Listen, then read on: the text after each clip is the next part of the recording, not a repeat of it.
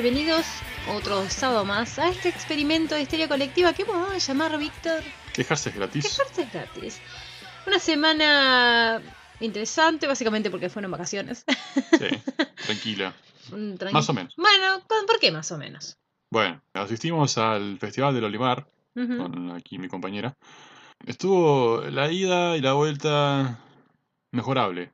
Muy mejorable. Ujú. Sí, E- Ega Rancio, Ega Pichi que no pone más de un ómnibus en la época en donde podría estar facturando más plata. Sí, donde puede haber llenado dos ómnibus. No. No, no, no, nos vamos a ahorrar. Y bueno, ¿no? Este, digamos que no es el mejor lugar para una persona anti como yo. Ni como yo. Todos nuestros programas son ¿qué onda con la gente? Evidentemente tenemos un problema con la gente. Sí. Entonces, ¿por qué vamos a un lugar donde hay Sí. 30.000 personas? Bueno, porque no vamos por las personas, vamos por la música que vamos a escuchar. Por supuesto. Pero la gente es consecuencia de las cosas, ¿no? Así Bueno. como nosotros fuimos, fueron ellos, pero gente que no iba a ese festival, que también estaba en ese ómnibus, se pasó quejando todo el viaje. Bueno, pero quejarse es gratis, Víctor. Sí, pero Quejarse es gratis. Ir a, ir a ir parado a 33 aparentemente no. aparentemente no. Así que yo que ellos me quejaría también. Tendríamos que haberle pasado el enlace al programa. Pero bueno, eh, fuimos a ver dos bandas que son, bueno, un par de bandas que son de nuestro absoluto agrado. La verdad es que musicalmente hablando estuvo, estuvo, todos, estuvieron todos muy, muy bien. Las bandas locales estuvieron buenas. Musicalmente, la parte de letras a mí personalmente no me convenció, pero bueno. Creo que, Sí, sinceramente creo que es ahí donde fallan muchas bandas emergentes igual, ¿eh? ¿Qué querés que te diga? que son de protesta social. No, en general, las letras, Bueno. las voces. Sí. Bueno, yo lo veo por el lado de que las canciones de protesta social tuvieron su época. Y es más complicado que una banda surja o destaque cuando se basan en eso. Sí, no, igual creo que está bien, creo que está bueno que no, yo uno, no digo que esté mal. que uno que tenga, tenga su banda y que lo use como un ver, mecanismo de Esas dos bandas, Aldea 353 era, Sí. y los vecinos de la paca. de La Paca, estuvieron ahí, abrieron el show, lo hicieron muy bien. Sí, sí. Musicalmente, muy bien. En letras, claro. También había un problema ahí con el sonido que no se entendía Bueno, mucho sí, tampoco, como- ¿no? claro, hicieron prueba de sonido para Airbag y terminó tocando Airbag antepenúltimo. Y el sonido quedó hecho para Airbag. Raro igual, porque el airbag no sonó tan bien tampoco. Claro, también eso. Bueno, la cuestión es que eh, estamos hablando justamente de bandas de rock y ese es un poco nuestro tema. Y empezamos también con Airbag, que Airbag va a estar un poco acá en el, en el, en el foco como del, del, del asunto, ¿no? Porque tenemos este, a Airbag, por las dudas que alguien no, no los conozca, tres hermanos, los hermanos Ardelli, argentinos, ya tienen casi 20 años de, carrera, chiquilines con una formación musical bastante interesante que se ha dado el lujo de tocar con grandes, después vamos a hablar un poquito al respecto, pero que por sus orígenes comerciales, cuando tenían 14 años más o menos, eh, no, no se lo toma muy en serio. O sea, la, la gente no se lo toma muy en serio. Y es como que los tildan de eh, posers. Y acá viene O el... peor, ¿De qué? a su gente los tildan de posers. Porque ellos son la banda en realidad. Vos, la, vos al que tildás de poser es al, al Sí. fanático de No, igualmente, mirá que yo he leído gente que te dice, ay, a estos les hace falta, no sé, más calle, más lo que sea. Bueno, sí, de Bueno, verdad, no pero- nacieron en Pero el. ellos no ven esos comentarios. Vos, como fanático o no, que estás más a, la- la- a nivel de tierra, por así decirlo, ves esas puteadas o críticas que, que no llevan a ningún lugar, entonces te sentís más. Puede ser. Igualmente, eh, justamente ahí tenemos el tema de hoy, que el tema viene hablando justamente de los true. ¿Qué onda con los true? Pero para eso tenemos que definir primero qué es un true. Así que, Víctor, ¿qué es un true? ¿Cómo definirías vos un true? Uf, sabiendo que estamos refiriéndonos al tema de la música, un muy fanático, un cabeza de termo, del metal. Particularmente cuando hablamos de los true, vamos a hablar de metaleros, obviamente. Sí. Yo los tendería a rockeros, pero creo que los más true, estamos en los metaleros. Es muy curioso porque mientras hablamos de esto, mientras tratábamos de armar este programa, eh, se me dio por buscar algo y encontré que hay un estudio académico, o sea, un trabajo académico publicado en una revista de ciencia, en la revista de Ciencias Antropológicas del Instituto Nacional de Antropología e Historia de México. O sea, el estudio del hombre. Sí, sí, sí. En el año 2016, volumen 23, número 67. Eh, se titula Posers y Trus, jóvenes, autenticidad y poder en la escena metalera mexicana.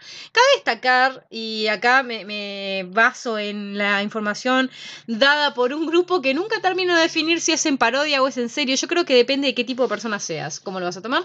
Que es eh, La Venganza de los Termos, un excelente grupo de, de Facebook donde hablaba de que en Argentina eh, la palabra para posers no es poser- posers, perdón, sino caretas. Y bueno, es importante Bueno, tal vez sí, tenerlo en viniendo cuenta. al lado eh, de español, sí. Bueno, bueno, los posers, los caretas. Y la idea de hoy es, es abordar un poquito ese, ese trabajo, principio, después comentar algunas dudas que nos surgieron en la lectura de este trabajo, que es un poco extenso, pero está bastante interesante, porque el autor de este trabajo, Stephen Castillo Bernal, se tomó el trabajo de entrevistar a algunas personas para ver qué consideraban ellos, que era un true y que era un poser y demás. Vamos a hacer la diferencia más o menos con que un true vendría a ser este fanático que conoce toda la historia, la vive, el, el- el metal es una religión, es un estilo de vida, en contraposición a el poser que lo haría, se escucharía metal por moda, no sé qué moda, si el metal... Claro, el metal es lo menos moda que, Sí. que puedes encontrar ahora mismo, ¿no? Pero bueno, eh, hay muchos videos en YouTube que plantean esto, de decir, bandas que se consideran fake, bandas que ya se ponen como, ay, es decir, vos para ser metalero tenés que escuchar sí o sí ciertas bandas, tomando en cuenta particularmente las, las viejas escuelas, estamos hablando de, por acá decía que, ay, ¿cómo puedes ser metalero si no escuchaste nunca a Led Zeppelin, a Black Sabbath, a Judas Priest o Iron Maiden? Después vamos a hablar un poquito acerca de esto. Pero evidentemente acá hay una división entre lo que serían las bandas más clásicas de metal y lo, especialmente las que tienen algún contacto con otros estilos. Como si el heavy metal no fuera en sí mismo el producto de una hibridación, ¿no? Sí, es, una- es más- un derivado que también genera otros derivados. Eh, como si el, el metal hubiera surgido, no hubiera surgido del rock, que ya es una hibridación. Sí. Es decir, bueno, vamos a hablar de eso un poco más adelante, ¿no? Acá el autor empieza hablando de que el heavy metal tiene más de 40 años de existencia. El primer álbum considerado heavy metal es el disco de Black Sabbath del 70. Y bueno, teniendo en cuenta la temática, ¿no? La temática que asociamos con el metal, la temática de la oscuridad, eh, la rebelión, el alcohol, la estética, Un ¿no? poco el anarquismo, Sí, más que nada. y acá yo me anoté algunas cosas que en la actualidad el heavy metal que constituye la matriz de toda esta música cuenta con otros como el power metal, el thrash metal, el death metal, el black metal, el doom metal, el greencore, el porno green, mecol- melodic metal, viking metal y desde finales del siglo XX con el new metal con sus diferentes variantes. Este punto yo lo marqué porque mm, en realidad los true como un poco son negacionistas de esto, ¿no? Es decir, esto no es metal. Nada que no sea heavy metal es metal como si hubiera una forma tan fácil de delimitar dónde hay una cosa y Claro, no. do- con, con tantas derivaciones que hay ahora es como que es tan, no es tan fácil ver dónde empieza uno y termina el otro. O como si hubiera bandas que no hubieran experimentado con distintas cosas, ¿no? Y También. sí, A ver, como que un poco el, el quiebre empieza por allá por los 90 cuando se empieza a experimentar con otras cosas, ¿no? Estamos hablando ahí de, acá se menciona agrupaciones como Korn, como Limp Bizkit. Yo no estoy seguro, yo no, no sé si metería Limp Bizkit como En una banda de metal. No, yo diría que más un rap metal. Acá lo pone como new metal, pero porque justamente lo que hacen esas bandas es empezar a experimentar con los distintos estilos, es decir, Sí. a mezclar, a hibridar, ¿no? O Marilyn Manson. Marilyn, Marilyn Manson. Manson es un poco más al oscuro, pero Como sea, son bandas que empiezan a romper con, como dice acá, los cánones tradicionales del heavy metal, ¿no? Eh, Cita a un auto, a dos autores, a Buddy Álvarez, que dicen que el surgimiento del new metal se gestó en medio de una crisis en el mundo del metal, pues cuando la excitación del momento histórico del metal clásico hubo pasado, lo que quedó a la vista fue en gran medida las maneras desbordadas de un estilo musical arrogante y poco autocrítico. ¿Qué es lo que empieza a pasar también y es lo que uno ve en los true? Es decir, seguís por una línea clásica y no permitís que haya nada, porque es como la perfección, como que la meca de un movimiento se, se alcanzó en un momento y no hay posibilidades de mejora de ese estilo. ¿Qué es lo que pasa con los fundamentalistas de todo? Sí. ¿No? Bueno, acá hablan de que, bueno, que desde este punto de vista lo que es new metal o cualquier estilo derivado del metal, sobre todo los híbridos, eh, constituyen un abaratamiento de la ideología del heavy metal. Eh, a mí me gustaría, obviamente que acá eh, este estudio me gustó mucho porque se centra en el heavy metal no tanto como una expresión musical o no solo como una expresión musical, sino como eh, la insignia de una cultura. No habla acá de em, tribu urbana porque en realidad por acá hay un autor que menciona que está un poco en contra de la, del término tribu urbana porque eh, parece como que los grupos sociales están aislados uno de otro. Sí. Y en realidad todos sabemos que las comunidades toman cosas una de las otras, aunque los true no tengan ganas de ver esto, ¿no? sí. Eh, no se den cuenta. y Castoriadis, que es un filósofo, eh, habla acerca de que las sociedades son producto de construcciones sociales.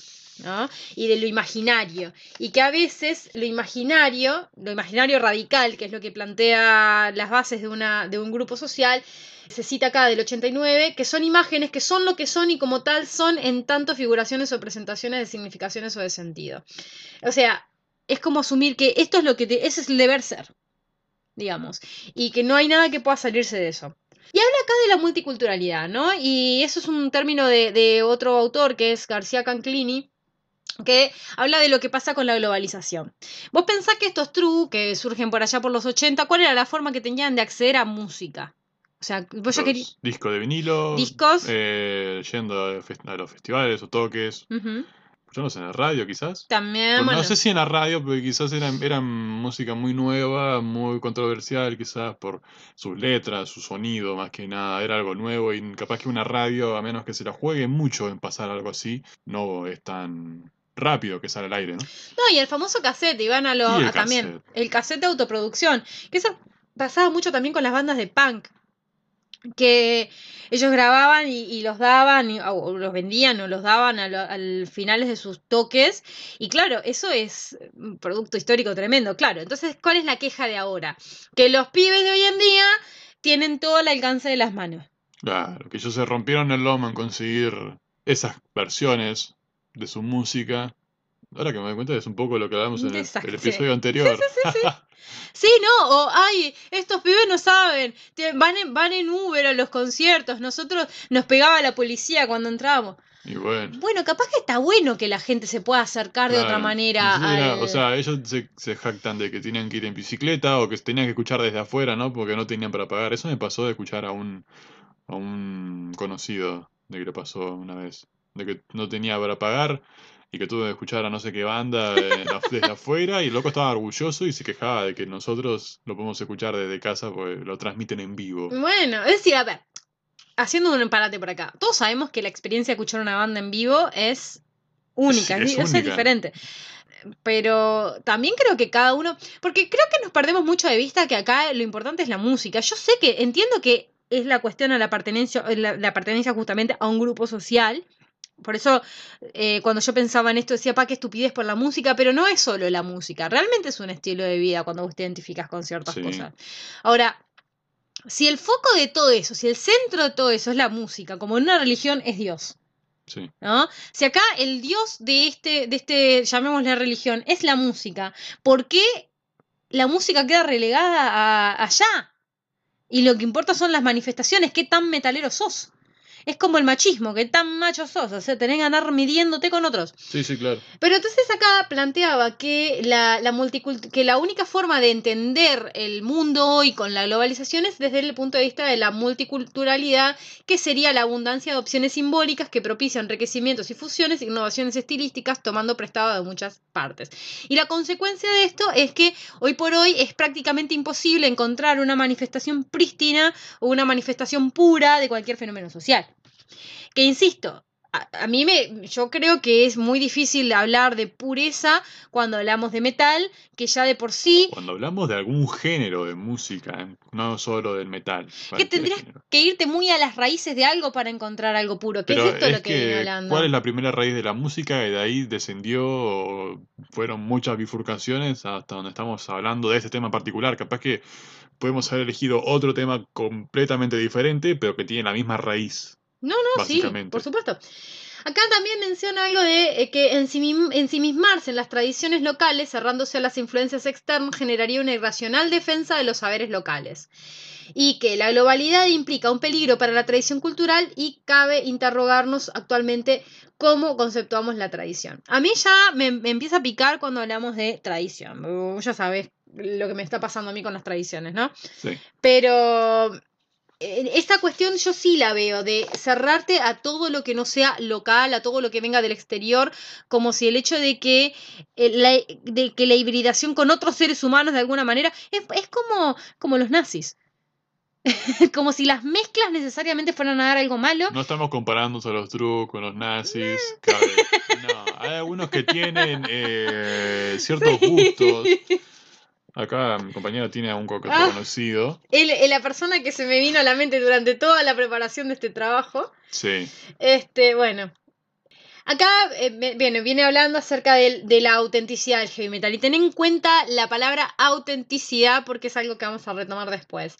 Que el metalero, global y local, independientemente de sus subgéneros, se identifica con lo oscuro, con las incertidumbres, producto de las fallidas mejorías políticas, económicas y sociales que precedía la modernidad, con la maldad, con el alcohol, con la diversión. Ya lo hacían un poco los punk y creo que de forma mucho más eh, auténtica. Sí.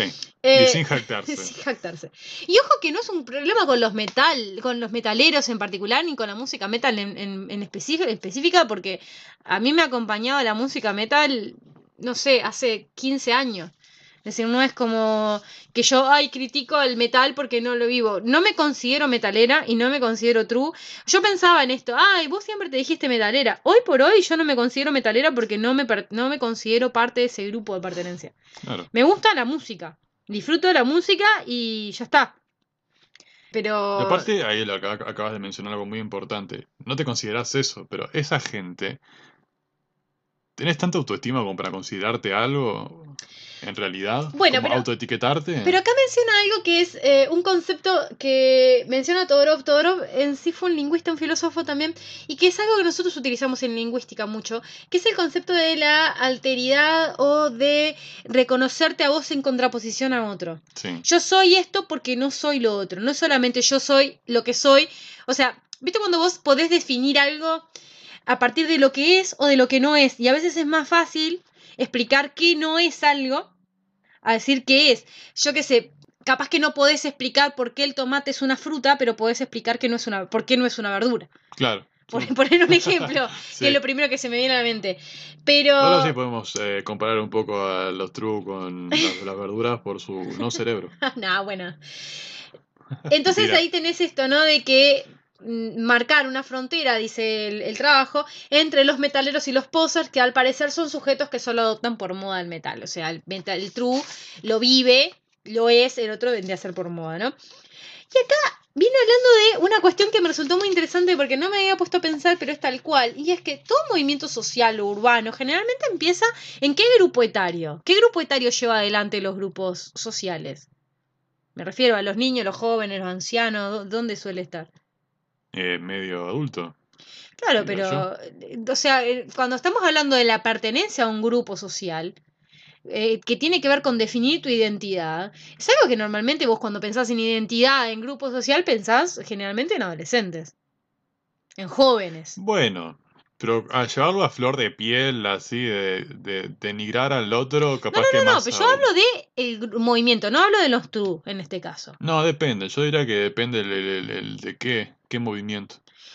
Yo creo que los movimientos sociales que tienen la búsqueda de una identidad normalmente están más asociados con los jóvenes. O sea, son los jóvenes los que encabezan. No quiero decir que sean los únicos. Quiero decir que empieza ahí y después vos seguís en tu vida. eh, Sí, capaz que lo puede ver por el lado rebelde adolescente. Es que justamente ese es el punto. Y acá, si yo pensaba, y mientras lo leía, y esto no hace más que confirmármelo, que em, las tribus y los neotribalismos, como habla un autor que es Maffesoli, eh, dice que es, tiene que ver con la interpelación juvenil, esto de buscar a otros que, que sienten lo mismo que yo, y eh, está muy relacionado con l- ser reaccionarios, digamos, a lo que son las normas sociales preestablecidas. La mayoría de, como dice por acá, la mayoría de los sujetos que participan en el movimiento metalero acogen en su adolescencia este género. Pero si vos pensás en realidad, cuando pensás en un metalero, generalmente no pensás en alguien joven. Esa- es lo- eso es lo que quería llegar yo. Claro. Pero sí, eh, alguien arranca escuchando ese tipo de música porque es lo que básicamente le dijeron que estaba prohibido por sus letras, por su lo que sea. Y el niño ahí a escondidas, como alguien que yo conozco, escuchaba ese tipo, esa música a escondida de los padres y no tiene ese, esa oportunidad de rebeldía hasta más adelante que agarra esas hormonas y valor, ¿no? Y acá está la cuestión, ¿no? El cuidado de la imagen es fundamental en toda la comunidad de sentido en toda comunidad de sentido juvenil, pues la apariencia es primordial para ser reconocido por otros integrantes de la misma escena, para distinguirse de otra o incluso de los usurpadores, entre comillas, y remarcar su autenticidad aún en el seno de la misma hermandad. O sea, vos ves que los true normalmente son están siempre total, siempre todo el tiempo vestidos de metaleros, como que tienen que reivindicar, eh, esforzarse por demostrar que sos Se auténtico. levantan de la cama con sus botas y que tienen chapitas de puntas. Y acá entra mi primera pregunta. ¿Sos realmente auténtico si tenés que estar todo el tiempo esforzándote por demostrar que sos auténtico? Ahí es a lo que yo quería llegar con el tema de autoetiquetarse. Tipo, ir a los gritos diciendo soy true o soy vegetariano o soy vegano. Pasa con esto que mm, me viene a la mente cómo criticábamos a las minitas que se disfrazaban de, de, mm, de Harley de Quinn. Harley Quinn, Charlie Quinn, Charlie de, Quinn. de Harley Quinn en, en Halloween al grito de ay, Sí. soy re yo, Sí, claro. ¿no?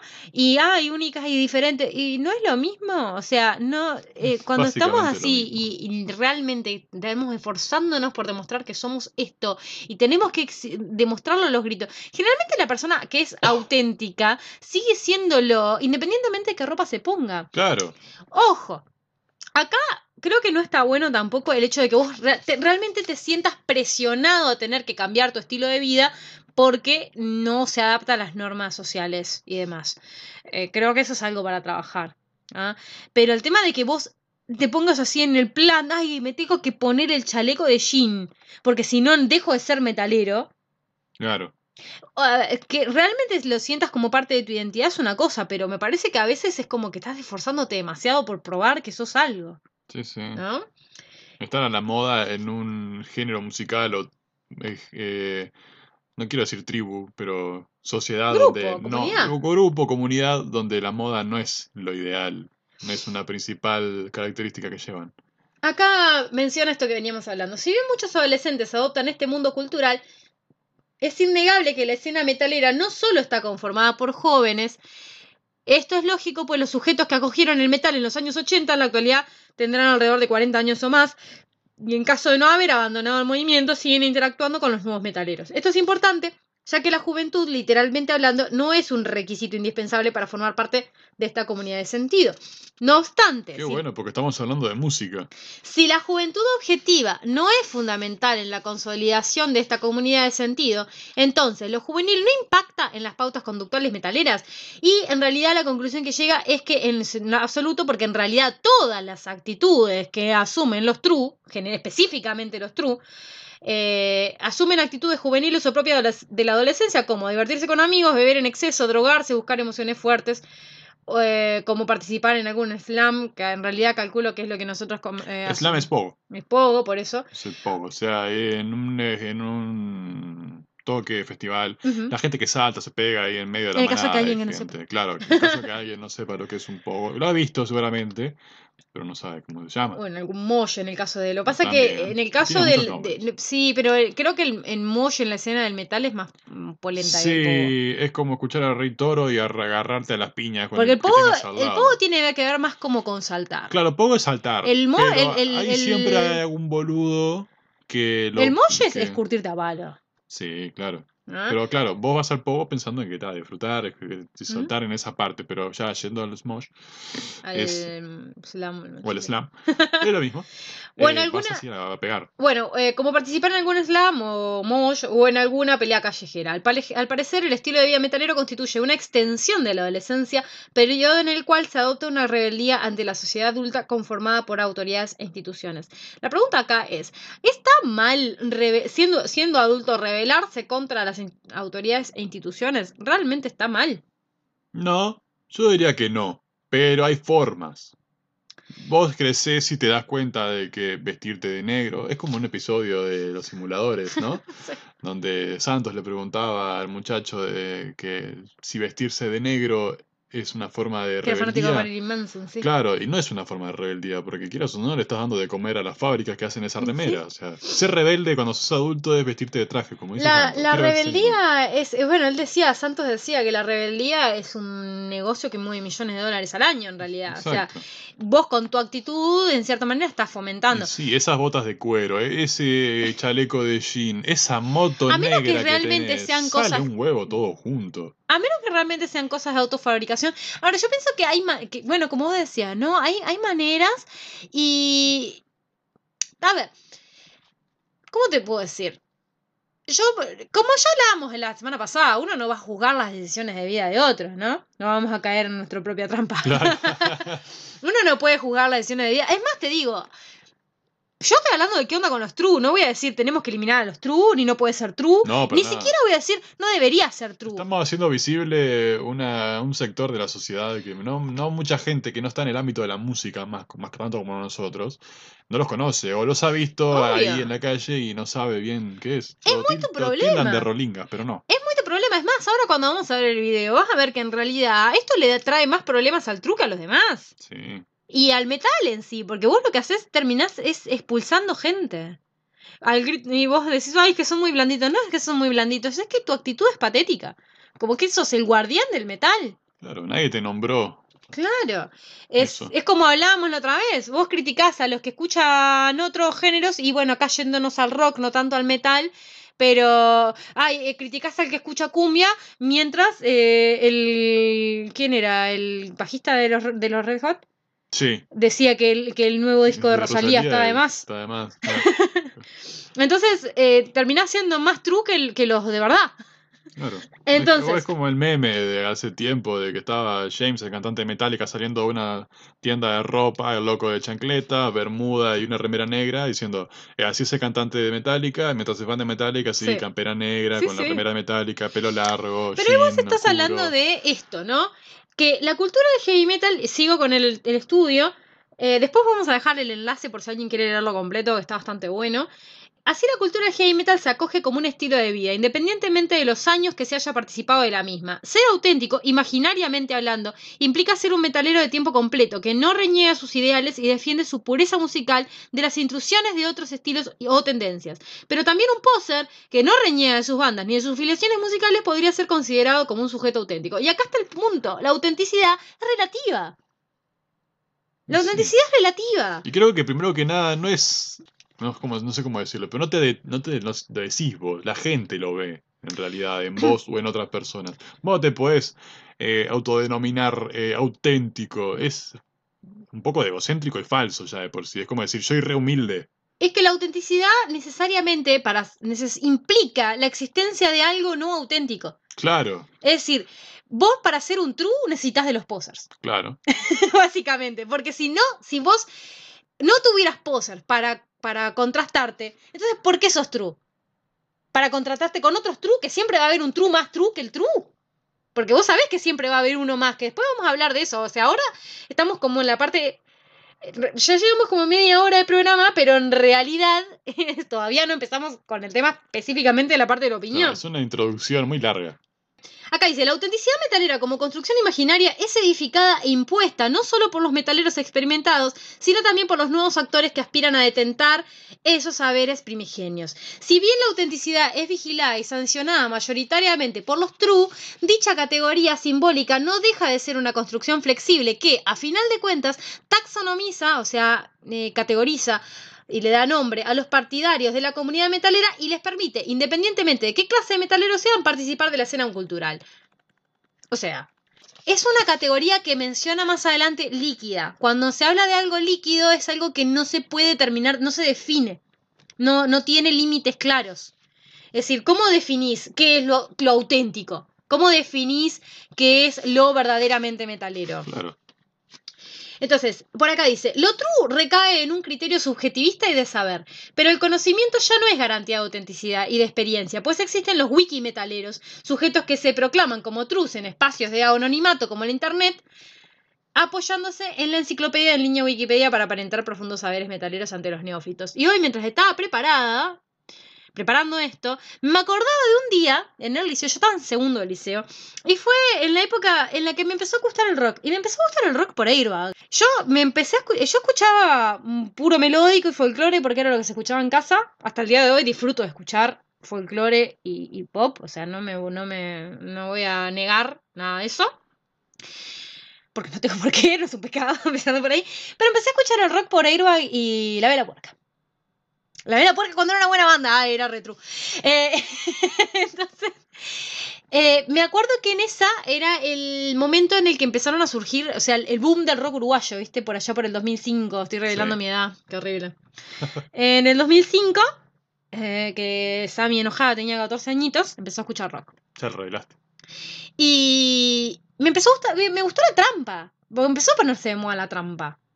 Ah, bueno, sí. Era una época en donde no era tan fácil eh, acceder, porque el internet apenas tenías en el ciber, tenías, no tenías, no teníamos todos internet en casa. Yo tenía internet prepago, el típico de ir por, por el teléfono, o sea, si levantabas el tubo, literal se te cortaba el, el internet. No podías descargar porque tenías 100 pesos y esos 100 pesos te tenían que durar y una canción te gastaba mucho más que eso.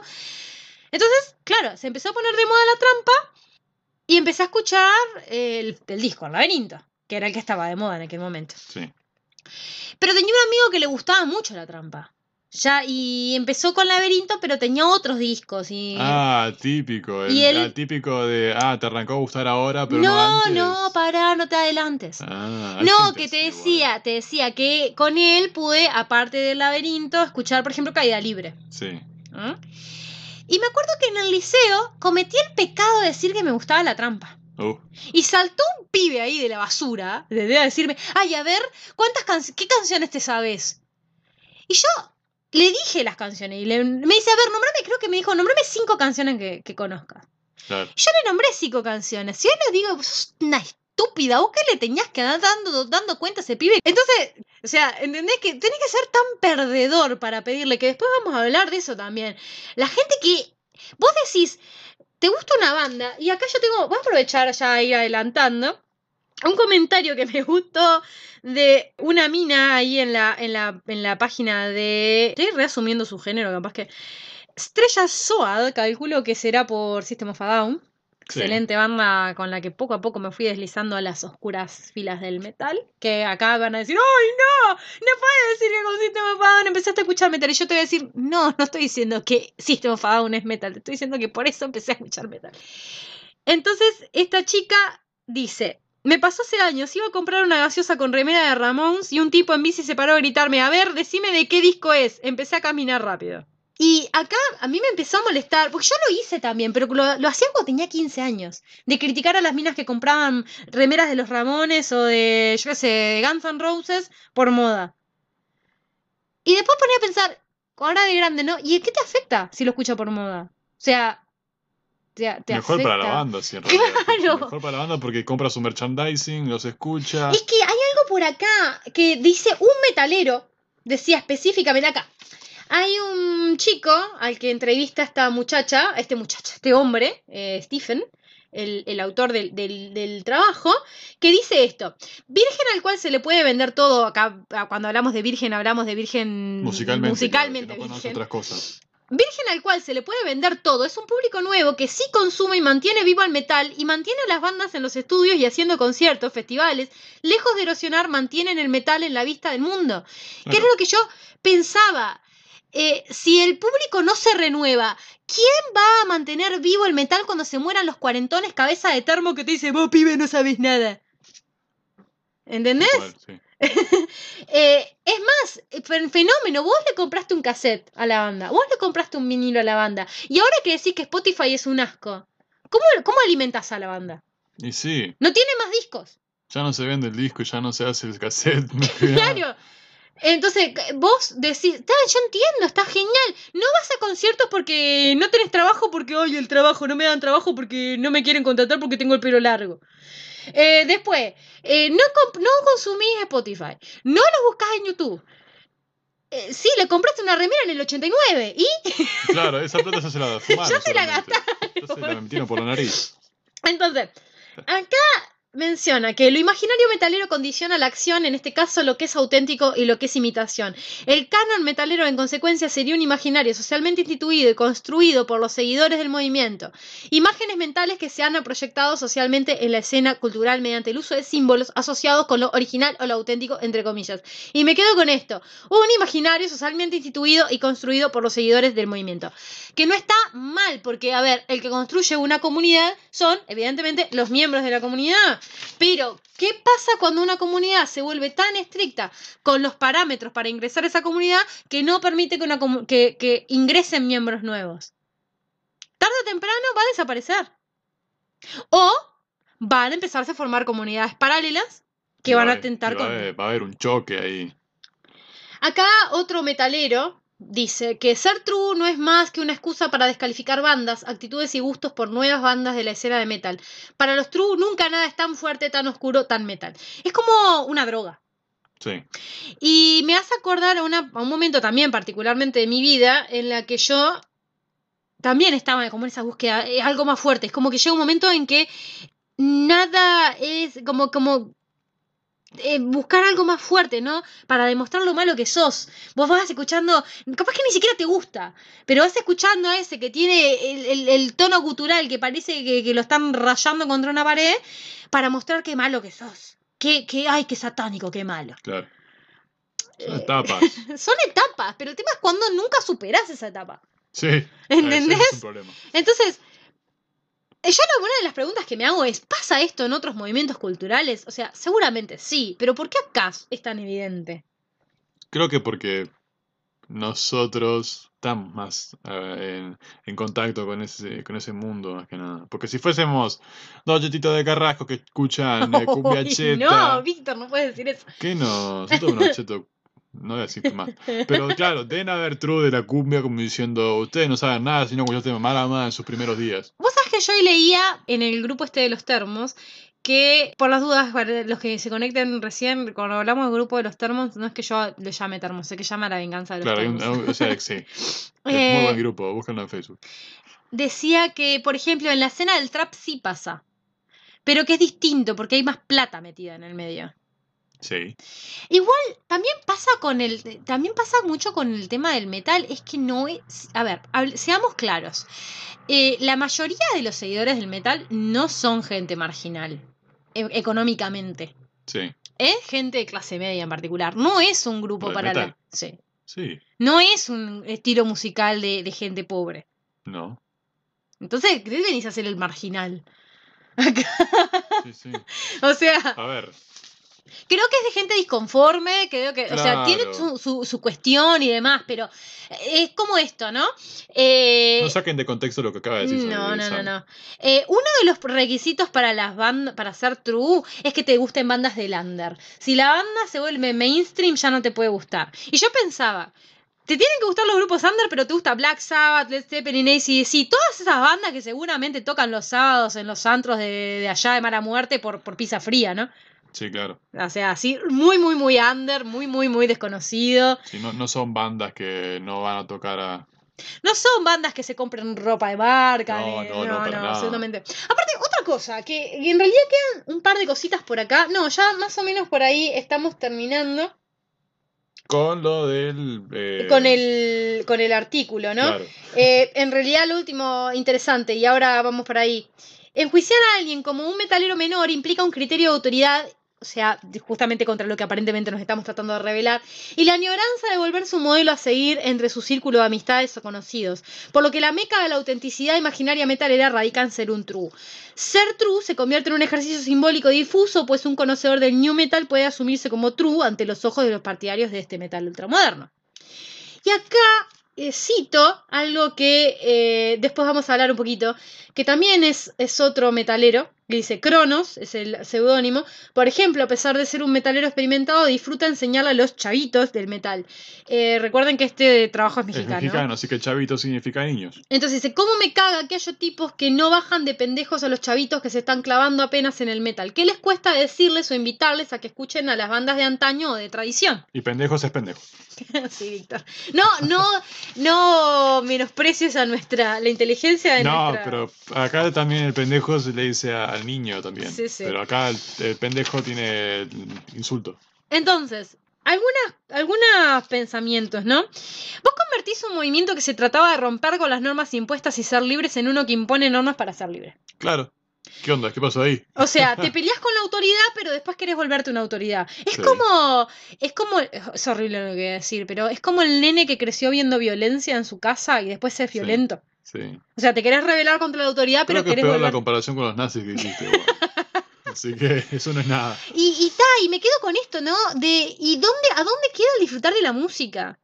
Es decir, si pensamos en que la música debe ser una de las manifestaciones humanas que más nos unen, por, por la capacidad que tiene de transmitir cosas, por esta cuestión, a mí me parece asombroso el hecho, por ejemplo, que, que como procesamos la música en un lugar diferente al resto de los recuerdos, las personas con Alzheimer severo pueden todavía tocar música. Sí, no pueden recordar cosas de su infancia, pero la No música recuerdan la quiénes son sus ahí. hijos Sí, o quiénes son ellos, pero la música está La ahí. música está ahí. Entonces, ¿cómo podés convertir algo que tendría que ser tan milagroso en algo que no lo puedes disfrutar si no sos de tal o tal manera? Es como una montaña rusa, no te puedes subir si no tenés suficiente altura. Entonces, es metal para ser libres pero imponiendo normas. Y también me preocupa el hecho de qué va a pasar cuando se mueran los cabezas de termo. O sea, ¿qué va a pasar cuando se mueran estos true? ¿O acaso ellos nacieron siendo metaleros y escuchando Behemoth y Dayside? ¿Entendés? Eh, no. Aparte, ¿te das cuenta que a la mayoría de los true les gusta Guns N' Roses? sí. Es un requisito, es una de las normas. Y ojo, no, a ver, a mí personalmente Guns N' Roses no me gusta, lo digo, ¿ah? y no me tiembla la voz para decir que Guns N' Roses me aburre, pero ¿cómo podés decir que sos true? Que no podés escuchar nada que no sea heavy metal, black metal, hasta por ahí nomás, o vieja escuela, pero te gusta Guns N' Roses, que puede tener alguna canción ahí, pero es hard rock. Sí, sí. ¿Y cómo podés, den- o sea, y otra, denostás a otras bandas que no son metaleras y que de repente son más metaleras que los metaleros, como por ejemplo pasó con eh, cuando salió a la luz el pasado metalero de Cristian Castro. Sí. Y todo el mundo le echaba bardo porque, ay, porque, ay, Cristian Castro, ah, qué mentira. Tuvo una banda de metal, tipo, ¿no te cae por la mente que capaz que la gente hace un trabajo de la música y, Claro. y ama otras cosas? Sí, el loco tuvo la suerte de que pegó más lo otro que hizo, lo más actual, y de ahora vive o vivió de eso, pero estoy seguro que si hubiera sido otro un contexto donde metal y ese tipo de música más marginada por la sociedad, sea más, más eh, ¿cómo decirlo?, más querida, el loco sería muy, muy buena estrella de metal, capaz que lo ves ahí todo pintado y, y cantando y pelo largo y... Pero acá empieza esta cuestión de que eh, al, al metalero de alguna ma- raz- al, al true de alguna forma le molesta que las bandas prosperen. O sea, si no se quedan en el under toda la vida, Claro, no, porque ya crecieron, ya no reconocen sus venden, raíces, se se vendieron. Bueno, viste, ahora, ahora nombrando eso me hiciste acordar a los true de, de la, el ska rock de Uruguay, cuando la gente se enojó con cuatro pesos de propina, por eso se fue el pelado, porque la, la banda se había vendido una discográfica, no sé qué, y por eso el pelado se fue y me matieron a otro cantante. Ahí tenés a los true del ska rock de Uruguay. pero es que no entiendo mucho la cuestión de venderse, ¿entendés? Porque la gente trabaja, o sea, la música es un trabajo también. Y sí, hay gente que tiene la suerte de tener esa oportunidad y hay gente que no. Y te vas a enojar con los que sí y con los que no, ¿qué? Tampoco le vas a comprar una entrada porque vas a pedir un descuento para la entrada que sale 100 pesos. No Aparte, vas a apoyar. ¿te imaginas, por ejemplo, cuando dicen que Metallica es careta? Ojo, insisto, a mí tampoco me gusta mucho Metallica. Estoy, así, me, estoy, me estoy bardeando a mí misma, ¿no? Después me preguntan, ¿qué te gusta? Bueno, podría ser una extensa lista de bandas que me gustan, pero no es el punto. Metallica, tuve mi tiempo, tuve mi época de escuchar Metallica, pero todo el mundo bardea a Metallica porque es aparentemente re careta. Me imagino, sí, me imagino los miembros de Metallica, me imagino a Lars así llorando Sí. porque un, un cuarentón sin laburo y, y sin pareja, todo con olor a, a- vino barato y a, y a cerveza barata, le dice que es careta. No, claro, cuando sus hijos seguramente, o él le paga las entradas a sus hijos para verlo. Así que. Eh, es como, ¿por qué? O sea, ¿cuál es, cuál es el punto? ¿Cuál es el punto de mostrar eh, que sos malo? O, bueno, y acá vengo al punto, ¿no? Airbag hizo una, un cover de La Renga. Un muy buen cover de La Renga. Eh, un muy buen cover de, de la balada del Diablo y la Muerte. Y todos comentaban, ¿no? Que, que habían logrado muy buen sonido, pero no te faltaba el, el- el termo fundamentalista de, de, de Iorio, hashtag la H no murió, eh, hashtag toca destrucción, este, que decían, ay no, pero mirá, la renga, mm, eh, no sé qué, ¿cómo van a hacer eso con un tema de la renga? No me vas a creer, pero son amigos. Sí. No me vas a creer, pero esos tres pibitos que ves ahí, no solamente telonearon a Guns N' Roses, sino que el ex baterista los llevó a tocar con ellos al Roxy, porque les encantó y se quedaron charlando con ellos. Telonearon a Bon Jovi. ¿Y vos qué haces? Aparte de pedir de, de que... quejarte en las redes o a, a quejarte con tu mujer. Aparte de escuchar la misma amigos música hace estúpidos. 20... Claro. Y acá decidimos... Aparte, para, Sí. siguiendo un poquito con el tema, es como que ahora vengan lo- los fanáticos de, de, de acá, de Pecho Fierro, a quejarse, o no sé, quejarse porque Airbag hizo su versión de A Don José. No, lo hicieron los True del Folklore, no te preocupes. No, ya, ¿no si lo hicieron? Sí, ya? sí, ya lo leí, no te preocupes. Oh, no, me, per- me perdí ese bardo, la puta madre. Es que lo que pasa es que no toleran, a ver, creo que no toleran el, el tema de que estos pibitos capaz que no arrancaron del todo de abajo, porque claro, sí, a los 14 años, eh, o sea, cuando eran adolescentes todavía les salió un contrato con, con Warner, si no me equivoco, y grabaron el primer disco. Sí, bueno, sí, eh, cuando eran adolescentes hicieron un disco que era bastante comercial, pero no estaba tan mal. A mí me encantó. Yo te digo, o sea, yo Sí, capaz que no, no llamaría rock del Claro, todo. Capaz que el público eh, a- que, al que apuntó a ese disco era. claro, capaz que el público era gente Claro. de 14 años. Sí, mujeres de hicieron 14 bi- años, porque eran tres bien. pibitos, lo hicieron bien, les salió buenísimo, mirá ahora. Para la, para la escena de esa época fue muy bien. Ahora, si vos me vas a juzgar a una banda por lo que pasó hace casi 20 años, siendo que es una banda que tiene mucho más formación musical que muchos de, lo, de las banduscas asquerosas que vos escuchás. Ya que estamos. a- Vamos a ponernos así. Deja que me, me desabroche el enterito. no, a ver, los tipos tienen un montón de. Una, un, un- O sea, no por denigrar las bandas, sino porque No. son bandas que se quejan de por qué no salen a flote, Pero que claro. no tienen formación Pero ni, si- académica. ni siquiera es- son las bandas, porque yo no estoy- yo sé que hay bandas que se tiran bas- se tiran bardo las unas a las otras, no, no digo que no. Pero el tema son los fans. Armate una banda y hacé lo mismo. No te digo, a ver, insisto, criticar, todos tenemos derecho a criticar. Bueno, eso le pasó a Ferrari con Lamborghini y salió, salió, muy bien Lamborghini. Pero, pero eso Pero está bueno. perfecto, porque el punto es que la gente no entiende que el hecho de que tengamos más opciones no te quita a vos derecho, o que te quita autenticidad, entonces tan auténtico no sos. Si el hecho de que haya opciones te hace menos auténtico, entonces tan auténtico no sos. Me parece genial que haya más corrientes del metal con los que la gente se pueda sentir identificada. Es decir, capaz que vos, eh, yo qué sé, Cannibal Corpse, no te identifica. Pero capaz que sí te identifica, yo qué sé, Rhapsody o Stratovarius. Y te identifica porque habla acerca de.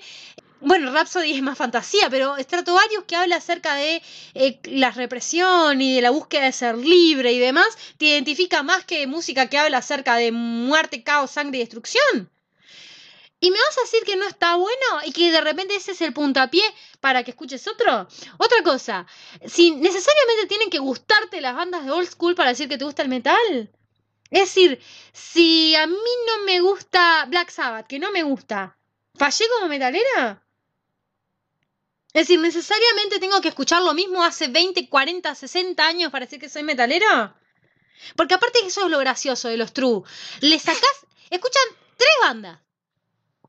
Se saben todos, se saben hasta el talle de los calzoncillos que usa el que usaba el primer bajista en la composición, no sé qué.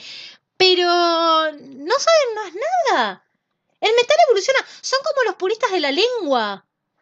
Que quieren que se hable igual que hace 50 años. Y no me vas a creer. Es una manifestación social. Es la gente la que lo construye. Claro. Pero para eso, vamos a dejar que hable un video por nosotros. Porque encontramos un video por acá. Vos habla más de esta persona porque yo no. Ay, no, no. Baja. No se escuchó igual. Por algún motivo no se escuchó. Vamos a ver si podemos. Mira, la gente que lo escucha del podcast, eh, es un video de Jordi Wild, un youtuber español, que tiene toda la pinta de que le gusta el- todo lo que es el rock, el heavy metal, y obviamente hizo un video parodia sobre esto. Vamos a ver a ver si podemos hacer que tenga volumen. Bueno, volvimos. Vamos a probarlo de otra manera, cuando podamos. Nos se los dejamos en los links. o se lo fácil. dejamos en los links. La, la gracia de todo esto era que eh, pudiéramos ver en realidad eh, algo, porque a mí me hacía mucha gracia algunas cosas. eh, después se lo dejamos ahí en, los- en el enlace, no hay problema. Que decía, y, y es verdad, por ejemplo, que escuchan hace 20 años lo mismo. O que hablan de esto de, de que no importa, que, que bueno, que con el metal no, no se consiguen muchas muchas minas, no sé qué, pero después andan desesperados en Tinder, particularmente en ellos. Yo conozco una persona que andaba todo el tiempo pidiéndome que le, que le consiguiera una novia. Uf, Así que. eh, no era el típico de vos. O sea, ese atípico pibe que te dice, presentame una amiga esa amiga sos vos. No, no, no. ¿No era eso? No, no, ¿Estás no, no. segura? Sí, Mm, sí, sí, sí. No lo sé, Rick. no, no era yo, no era yo porque yo estaba de novia con un amigo. Así que no. Ah, no, son no, los no. peores. Este, em, bueno, o por ejemplo, la peor, ¿no? Que el pelo largo me define y están quedando pelados, literal. Y no hay poca cosa más triste que un pelado Una peludo. no, una persona que no acepta la calvicie, capaz. Yo lo llamo el peludo pelado. La que se tira la, la de la vaca hacia No, atrás. que tiene literal la peladita así, la piscina, la, la casa de rico, las entradas y la piscina al fondo, pero abajo le, le- le sale todo el pelo largo. uh, qué asco. Este, y bueno, la falta de desodorante y de higiene personal y demás, ¿no? Todo ese tipo de cosas. Que también es requisito para estar ahí. Entonces, bueno, después dejamos el, el video por ahí, después vemos, sin ningún tipo de problema. Igualmente, yo lo que pensaba es, qué original, porque conoces con suerte cinco bandas, pero ellos son los originales. Las bandas que vienen, experimentan con un nuevo subgénero, que tratan de hacer algo nuevo, diferente, reivindicar, mezclar, hacer atractivo, ellos no son originales. Pero ellos que escuchan lo mismo hace 20, 40 años sí son originales. Ellos que se visten todos iguales, que repiten las mismas frases, ellos sí son originales. Ellos que en vez de decirte, por ejemplo, eh, ah, vení, ah, ¿te gusta el metal? Vení, escuchate tal cosa conmigo. O mira esta banda, mira qué bueno esto. O, ¿qué te gusta? Porque capaz que eso no lo escuchaste, pero no te digo, a ver, decime qué te gusta. Sí, claro. No, no, es poner a prueba. Como dicen este, este Gustavo Brick en, en el grupo de los termos. Una vez en un recién morón, yo de guachín, un flaco del barrio, el que le hacía creer que era la eminencia del- al que le hacía creer que era la eminencia del metal, se me puso a charlar y decía que eran todos caretas porque escuchaban alma fuerte no hermética. Yo escuchaba mucho punk en esa época, casi nada de heavy, pero hermética conocía por un tío que de hecho me había regalado Stadium y le dije que me gustaba la H. Me respondió, a ver, cantame un pedazo de sepulcro civil. ¿Qué le pasaba? Seguro hoy día lo deben gorrear seguido. Claro, a ver, si están fan so guachín. Claro. Y acá, Típico. ¿eh? Típico. Y acá este Manuel Atuña dice algo que es una opinión, pero creo que es muy válida. Tiendo a pensar que todo el que se esfuerza en vestir su doctor muy diferente a mí lo hace para llamar la atención y me genera rechazo. ¿Hacía falta ese expansor de 8 centímetros de diámetro? No existe nada más termo que mi postura. Mm. Sí, por decir una cosa, una característica nomás. Nada, que eso. eh, cuando te tenías que esforzar tanto por ser único y diferente y sos igual a todos los demás, no sé si sos tan auténtico. Se supone que la autenticidad no la tenés que forzar. No lo tenés que hacer notar vos. No, es decir, te, te definís por oposición. Es decir, vos necesitas a los true, quieras o no, perdón, necesitas a los posers no solamente para ser auténtico, o sea, para definirte a vos mismo, sino para que el metal viva. Y además, ese poser o ese que entra por moda, más que por una amenaza, tendrías que verlo como un potencial hermano verdadero. O sea, aparte, ¿vos en qué te afecta? Si Sí, escucha por una, moda. una forma de seguir con el legado de la, la banda que te gusta. Yo qué sé, si a mí me gusta una banda, me siento contenta de que haya más, más gente que lo escuche. No importa Claro. si lo hace por modo o no. Igual, sí es cierto Peor, que... peor es ese que dice, ay, soy re fan, soy re fan y no tiene ni idea de nada. Solo conocen el logo, ponele. Que también hay. Pero eso es otro tema. Sí, yo pensaba en esto de, ¿por qué te hace más fan el saberte toda la biografía de un artista? O no, sea, ni siquiera eso. no podés disfrutar su música y ya. Yo la no mayoría de las No canciones... es que- como que lo puedes poner en tu currículum. Es como yo pensaba, por ejemplo, ayer, eh, ayer no, el, el otro día que estábamos en el toque de Airbag. A ver, yo conozco Airbag desde que tenía 14 años, desde- prácticamente desde que salió. Me tuve que fumar a todo el mundo que se burlaba de los de Airbag por esto y por lo otro. Y hay un montón de canciones que no me sé. Yo pensaba, ay, qué horrible, no me las sé. Después digo, ¿qué, ¿por qué qué horrible? ¿Disfrutás de esto? ¿Los conocés desde que salieron? Si no necesariamente tienen que gustarte todas las canciones de una banda o de Eh, un disco, no. nada. Entonces, claro, ¿cuál es el problema? ¿Cuál, ¿Qué es lo que tenés que probarle al otro? Claro, si Porque- una canción tiene que llegarte al alma y si no te llega, no te llega. Yo creo que el, el tema de esto, del true, de la autenticidad, es que si la tenés que forzar, no sos tan auténtico como Hay pensás. gente con la autoestima por el piso. Y en realidad, bueno, exactamente, y en realidad hoy en día hay muy pocas cosas auténticas. En lo que viene a, a ser social, eh, hay muy pocas cosas que sean tal cual se dieron. Y creo que es perfecto que eso sea así, porque la única manera de que un movimiento social prospere es que evolucione. Que haya, no solamente que haya gente que siga, sino que eh, vaya adaptándose a los tiempos que corren. Y la música es algo que la tenés que sentir. Más allá del grupo de pertenencia que se forme, si el grupo de pertenencia se está formando en torno a algo que tenés que sentir, la tenés que sentir. Eh, el hecho de que alguien te mencione todas las, todas las canciones y toda la biografía no necesariamente implica que le guste algo.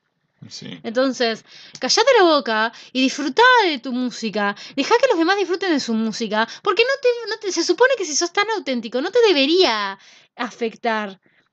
E insisto, yo no puedo dejar de pensar con esto en los que defienden la lengua y piensan que defender la lengua implica no permitir que nadie venga a cambiarla, como si, la- si el propio español no hubiera salido de la mezcla de diferentes lenguas. Así que bueno, la semana que viene tenemos un tema que no está estrictamente relacionado con lo de ser true, sí está relacionado con el under. Porque Sí, bueno, acá estamos hablando de bandas que muchos defienden los unders, pero no los ves a los metaleros esto de los Eh, unders, es, lo a que los te, lo que- ¿no? es lo que te decía hace un tiempo, muy... Va, van todos viendo lo mismo. Andan todos viendo lo mismo, siempre, Sí. hace 40 años. Así que... mm, pero vamos a hablar del under. Vos, vos, vos, vos tenés más experiencia en under que, que yo, Víctor, como Bueno, puede ser. músico de under. Sí. Así que yo vengo, por las dudas, vengo de un contexto un poco... Víctor ha tocado en under, ha tocado en bandas de rock. En un par de bandas, sí. Yo vengo más del palo del lírico, en realidad, eh, pero tenemos ahí un proyecto musical juntos de repente, así que... Pero bueno, en realidad es muy difícil para nosotros encasillarnos como metaleros en sí, porque escuchamos otras cosas. Entonces, eh, vivir el metal, sí, yo creo que sí, yo creo que... Pero el, tema son las etiquetas, ¿cuál es la necesidad de etiquetarte? Escuchar la música que quieras, sentirte lo que sos y chao, creo que la etiqueta te impide crecer. Porque estás tan aferrado a una etiqueta que cualquier cosa que hagas que se salga un poquito de eso parece que perdés tu identidad. Tu identidad la construís todos los días. Si te quedás con la misma identidad que tenías entre 14 años, bueno, chabón, lamento decirte que vas a a tener una vida muy difícil. Pero bueno, volvamos al tema de la semana que viene. Bien.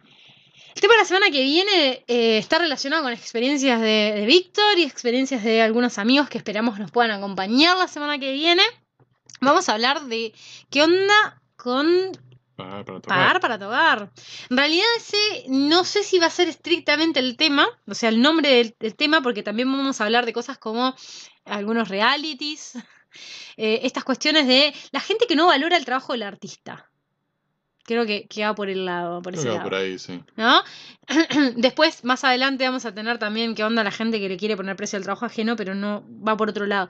Creo que va más por qué onda la gente que no, la- eh, no valora el trabajo de un artista. Y ahí tenés, por ejemplo, eh, realities como Got Talent, que son simplemente una excusa para meter gente a llenar tres horas de espectáculo, no- espectáculo y no tener que pagarles nada. Pero bueno, eso vamos a hablar la semana que viene. Y vamos a hablar también de qué pasa con las bandas en el under. Porque ya que los True defienden tanto el under, estaría bueno que también se dieran cuenta de qué es lo que pasa acá en el under. Y esperamos poder contar con la compañía de algunos de nuestros amigos músicos para entrevistar.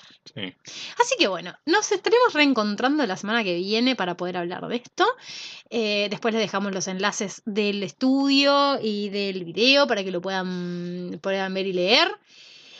Y vamos a cerrar esto antes de que se nos termine de cortar. Así que, no sin antes darles las gracias, como siempre, a Ansiedad Social por permitirnos usar su música y desearles todo lo mejor en las nuevas incursiones que, en las que se eh, metan musicalmente hablando.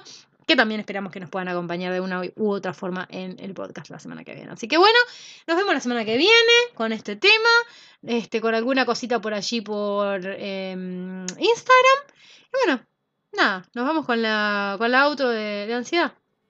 Como siempre, Víctor, un placer compartir con ustedes este rato. Realmente.